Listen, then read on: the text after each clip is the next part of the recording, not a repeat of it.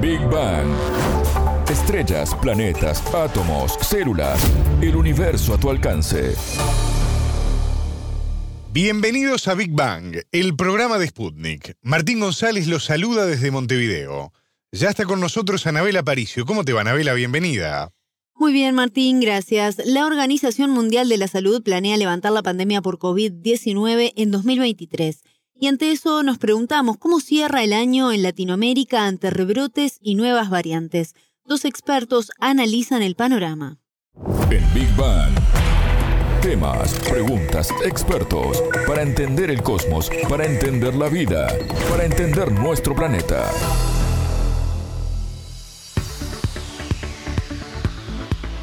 El mundo atraviesa el tercer año de convivencia con la COVID-19 y pensando en el inicio de un nuevo año, los deseos de todos, obviamente, es poder seguir adelante con nuestras vidas dejando este tema ya definitivamente en el pasado. Pero, ¿qué panorama tenemos actualmente, Anabela? Científicos consultados sobre el tema coinciden en que la pandemia no es la misma y estamos atravesando un momento de debilitamiento del virus. Pero profundizamos en este tema con el infectólogo y maestro en ciencias paraguayos Tomás Mateo Balmeli, quien decía lo siguiente. En marzo del 2020, cuando se aumenta el nivel de alto riesgo infectológico a pandemia, que fue el 10 de marzo aproximadamente del 2020, ahí estamos frente a una situación epidemiológica de un brote de un virus desconocido que rápidamente se diseminó por el continente asiático, el continente europeo y se expectaba que llegue al, continente africano y americano, ¿verdad?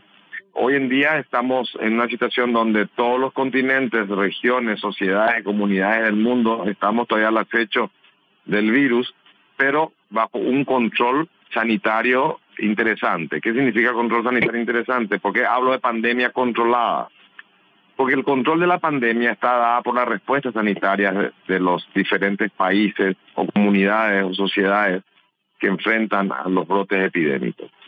Hoy tenemos más de 14 mil millones de vacunas aplicadas en el mundo entero. 70% de la población mundial por lo menos tiene una dosis de vacuna. Hay un 30% todavía que no tiene ninguna, que son los nichos ecológicos donde el virus se encuentra más cómodo y hace que sigamos en pandemia. Si es cierto, la vacuna no evita la infección, sí evita las formas graves y severas, las hospitalizaciones y la muerte. Hoy por eso hablamos de que estamos bajo un estadio de nivel epidemiológico de pandemia controlada. Eso, mientras siga así, mientras tengamos posibilidad de dar respuestas sanitarias en los diferentes países o continentes, la vida puede seguir normalmente sin ningún tipo de sobresaltos importantes. Si es cierto, China está pasando por un brote importante y creo que el día de hoy o ayer liberaron ya las medidas epidemiológicas, los aislamientos. Eso se va a ir haciendo de acuerdo a la respuesta sanitaria que tenga cada país, pueblo, región o continente. ¿Y cuál es el panorama en América Latina? Tener una población joven, una condición climatológica específica y haber logrado cierto grado de autosuficiencia en el abastecimiento son puntos a favor según Balmeli. América Latina tiene la ventaja de ser un pueblo relativamente joven en relación a los continentes asiáticos y europeos, ¿verdad? Gente joven. Eh, tenemos la también ventaja de que tenemos condiciones climatológicas mejores que los europeos y los asiáticos. Tenemos la ventaja que si es cierto la guerra de Rusia-Ucrania nos afectó indirectamente, no en forma directa, en un invierno crudo como el que está pasando Europa tenemos muchas ventajas, ¿verdad? Y también tenemos una población eh, con un porcentaje del 70% de inmunizados. Obviamente que nos queda mucho de deuda desde el punto de vista sanitario, ¿verdad? Implementar mayores recursos del Estado, del sector privado y del sector social para tener una medicina mucho más equitativa, proporcional y progresiva.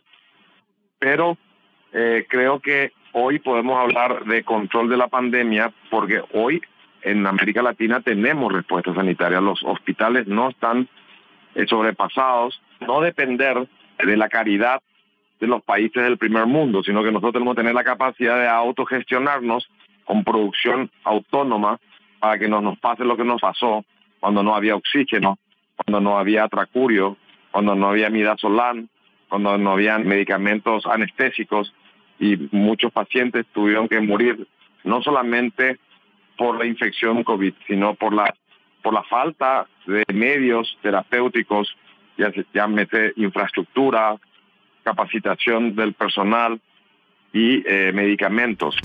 Y ante el anuncio de la OMS sobre la posibilidad de levantar la pandemia durante el primer semestre del 2023, el virólogo uruguayo Santiago Mirazo decía lo siguiente.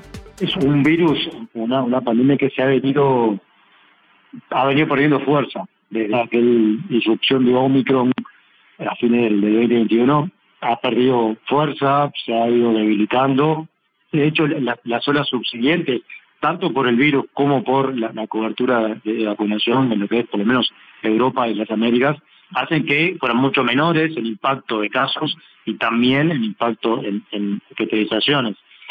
Y teniendo en cuenta además que las vacunas originales todavía siguen protegiendo contra todos los sublinajes que, estamos que estamos viendo, entonces esas evidencias sugieren que, la pandemia se debilitó y por tanto está por llegar a su fin, por la parte la parte más aguda. Queda pendiente, digamos, una incompada espera sobre la situación en Asia, particularmente en China, que es lo que va a dejar, digamos, ese fin de la política cero COVID. Luego, con el inmenso número de casos y demás, que pueden surgir nuevas variantes, por ahora no hay ninguna de corto plazo que, pudiera reagudizar digamos, la, pandemia. Y América en ese sentido está muy parecido a lo que es la situación de, Europa, con, con buenas coberturas de, de vacunación, con olas que no son olas, son subidas de marea, porque en realidad siempre hay una transmisión basal del virus durante todo el año y cada ciertos meses aparecen unas subidas de marea asociadas a algunos factores sociales, movilidad, etcétera, virales, cuando rompe un, nuevo sublinaje que tiene capacidad de reinfectar, sobre todo como estamos viendo ahora con, BQ y XDB, entonces vemos subida de marea que se acompaña con un número de casos, pero que no se refleja en, los niveles de, hospitalización y de fallecimientos asociados, asociados a COVID. Este es un poco el, panorama actual, el panorama en el, corto plazo. El gran anhelo que todos tenemos es poder predecir estos rebrotes de estas subidas de marea de, COVID. Por ahora es, es imposible, hay cierta cierta evidencia que sugiere patrones estacionales, de la, de la, del sufrimiento del aumento de casos, pero, pero todavía no tenemos muy claro la predictibilidad como para decir, bueno, en invierno, en verano voy a tener picos, implemento medidas de intervención farmacológica, etcétera. Pero eso todavía no lo tenemos y creo que es el gran, la gran debilidad que tenemos hoy para, para poder predecir el comportamiento futuro de la, de lo que es la, circulación de SARS-CoV-2. ¿Y qué pasa con las variantes del virus surgidas en los últimos meses? ¿Van a seguir apareciendo nuevas? Esto nos decía Mirazo al respecto. Y a partir de Omicron, ya hace un año de la emergencia de Omicron, no apareció ninguna variante de preocupación más que haya eh, obligado a denominarla como variante de preocupación adicional fuera de Omicron, porque no cambió el escenario. No cambió el escenario, decía al principio, es una pandemia que se ha ido debilitando con, con, los meses y no hay en el, en el corto plazo ninguna variante de la que están circulando, que son todos linajes de Omicron, o sea, caracterizados por una, por una alta transmisibilidad, capacidad de evadir la respuesta inmune por vacunas o por infección anterior, eso hace que haya un alto número de reinfecciones, pero no vemos un impacto significativo, por ejemplo, en la vacunación, ya sabemos que las vacunas siguen protegiendo, por lo tanto no es necesario volver a vacunar a todo el mundo con nuevas vacunas contra nuevas variantes, protegen igual sobre todo para casos graves las anteriores.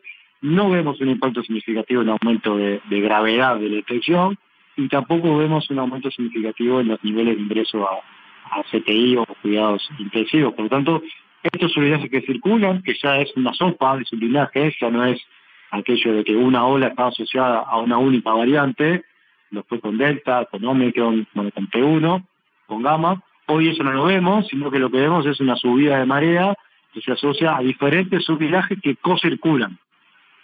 El denominador común de esos sublinajes es su capacidad de reinfectar y evadir la respuesta inmune. Es, esa es la, única diferencia que tienen con, con, con Omicron, por eso la importancia de los de, los boosters. Los, países con, que tienen mayores tasas de boosters o de, vacunas de refuerzo, digamos, son los que tienen las menores las menores letalidades. Eso es una, una, asociación clara que se está viendo hoy. Entonces, a futuro lo, que veremos es nuevos sublenajes con esta misma capacidad, han evolucionado hacia no tanto transmitirse mejor, sino a lograr evadir la respuesta de muerte, tiene mayor capacidad de reinfección, y a su vez no se refleja en la gravedad del cuadro. En Paraguay, una de las preocupaciones que se avisora es la aparición de casos de dengue, zika, chikungunya y COVID en simultáneo, lo que requiere un refuerzo de la atención de los pacientes afectados por ambos virus, según explicaba Valmeli. Nosotros muy probablemente acá en Paraguay estamos viendo ya muchos casos de dengue y chikungunya. Va a ser una época donde vamos a tener una mezcla de COVID con dengue y chikungunya, ¿verdad? Que está, es lo que estamos viendo aquí. Puede haber una coinfección o puede haber una sobreinfección. ¿Qué significa? Salir de un dengue y eh, sobreinfectarte con COVID. O puede en simultáneo haberte infectado con COVID, que te pique el mosquito y te transmita dengue o chikungunya. Obviamente en un paciente con algún tipo de debilidad inmune, esto puede ser llevarte a un cuadro severo, pues va a tener un trastorno inflamatorio multisistémico, como es el COVID, con afección respiratoria y va a tener una inflamación vascular con comprometimiento circulatorio y deshidratación que produce el dengue. El dengue produce mucho vómito, diarrea y produce mucha fuga capilar, lo que eh, se produce una deshidratación interna. Entonces, obviamente va a haber en aquellos pacientes que no tomen las medidas a tiempo, que eh, los médicos no estén conscientes o informados de que pueden coexistir o coinfectar COVID, chikungunya y dengue, pues en algunos pacientes pueden presentarse casos severos. No le das el mismo trabajo a tu sistema inmune para que controlar una infección a dos infecciones. El trabajo es el doble. De todas formas, el experto paraguayo indicó que nos espera un 2023 mucho más liviano de COVID. Hubieron muchas corrientes migratorias, ¿verdad? Se hizo un mundial en el Medio Oriente donde asistieron mucha gente de la cercanía y también del continente americano y de Norteamérica, ¿verdad? Esos son eh, migraciones importantes. Obviamente que estos son sitios, movimientos migratorios o movimientos sociales que facilitan la transmisión del virus. Y esto probablemente vamos a ver la repercusión de todo esto de aquí a dos semanas, ¿verdad? En América Latina, a partir de mediados de octubre, hemos visto un incremento del doble semanal de casos detectados de infección. Pero en disrelación, es decir, mayor número de infectados semanalmente, el doble duplicaba del 15 de octubre, pero no con internaciones ni con formas graves. Eso no significa que en, un paciente con algún tipo de inmunocompromiso, inmunosupresión o con algún tipo de enfermedad crónica que debilite su sistema inmune, el COVID no puede ser dar en forma severa. Pero así como el COVID puede dar en forma severa la influenza A, la influenza B, la adenovirus, el virus respiratorio, los parainfluenza y muchos otros virus respiratorios. Entonces, ¿a qué tenemos que estar atentos el próximo año, Anabela? Según el uruguayo Mirazo, el gran signo de interrogación es la situación en China. Yo creo que la, gran, el gran signo de interrogación, que al principio, es lo que está pasando hoy en China. digamos, todas las, variantes, la, gran mayoría de las variantes de preocupación que han surgido, han surgido en países con altísimos niveles de transmisión comunitaria, recordemos Gama en Brasil, eh, la beta en Sudáfrica, la alfa en Reino Unido, se asocia la emergencia de variantes a alta transmisión comunitaria. China, en ese sentido, es un de interrogación, es un, es un compás de espera a ver qué va a pasar, qué va a salir de, ahí, de esos niveles de contagio que tiene China, pero también pensando que el, mundo está tiene buena cobertura de, vacunación, pero a su vez también eso es una, doble espada, digamos, por esa cobertura de vacunación alta implica circulación muy extensa de anticuerpos en las poblaciones y esos anticuerpos pueden presionar al virus hacia evadir aún más la respuesta Entonces, muchas veces la cobertura de vacunación se la ve como una una herramienta muy útil y obviamente que lo es, desde ya que lo es, pero su punto débil es que puede contribuir a una evolución más rápida del virus hacia, hacia lugares que, no queremos por ejemplo, que, logren evadir completamente la, la, respuesta generada por estas vacunas actuales. Por eso se está empezando a desarrollar vacunas más de corte intranasales o aerosolizadas, que lo que buscan es prevenir el contagio directamente, evitar que la persona se infecte, cosa que estas vacunas no pueden hacer. Y en cuanto a cuidados personales, ¿qué tenemos que hacer? Simplemente, Martín, mantener las medidas de prevención de contagio aprendidas en los últimos dos años, y así lo explicaba el virólogo uruguayo. Es un virus con el cual tenemos que convivir. Así como hay temporadas de huracanes, temporadas de, incendios, temporadas de, monzones en algunos países asiáticos, y también tenemos temporadas de virus respiratorios.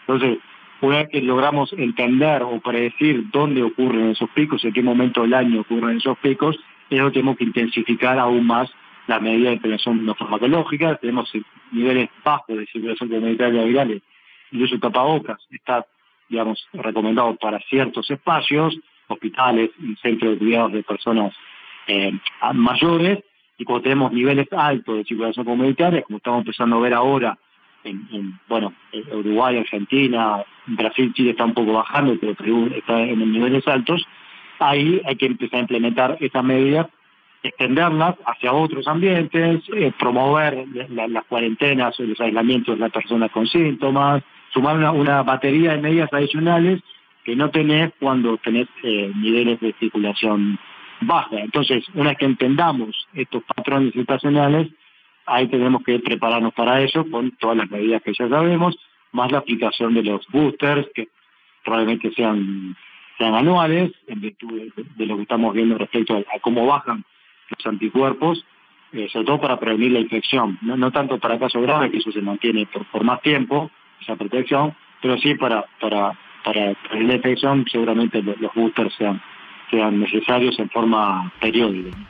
Escuchábamos al virólogo uruguayo Santiago Mirazo y antes al maestro en ciencias paraguayo Tomás Mateo Valmeli. Ambos analizaron el estado epidemiológico de Latinoamérica en materia de COVID-19 y lo que puede depararnos el 2023. Muchas gracias, Anabela. Hasta la próxima.